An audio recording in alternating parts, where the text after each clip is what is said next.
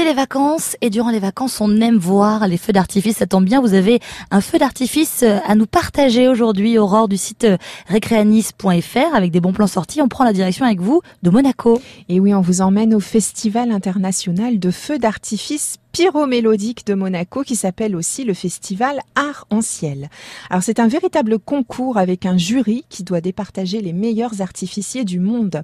Et demain soir à 21h30, c'est une équipe venue d'Angleterre qui nous présente son spectacle. Alors les feux sont tirés depuis la grande digue du port, donc c'est vraiment toute la baie de Monaco qui s'illumine. Le show de l'équipe Syrotonique s'appelle Rêve et il va emmener le public dans des contrées imaginaires. Une série d'aventures en montagne russe à travers le temps et les pensées, comme dans un rêve. Et les cascades de couleurs de, ce spectacle vont danser sur des musiques qui évoquent le voyage, le mystère et le merveilleux. Alors nos parents testeurs ont testé et approuvé cette sortie avec leurs enfants. Ils nous donnent de vraies astuces pour cette soirée à Monaco. Bérangère, par exemple, nous confirme que le feu d'artifice est un vrai spectacle qui dure environ 25 minutes, d'un très haut niveau, avec une vraie harmonie entre la musique et les feux, et son fils était bouche bée.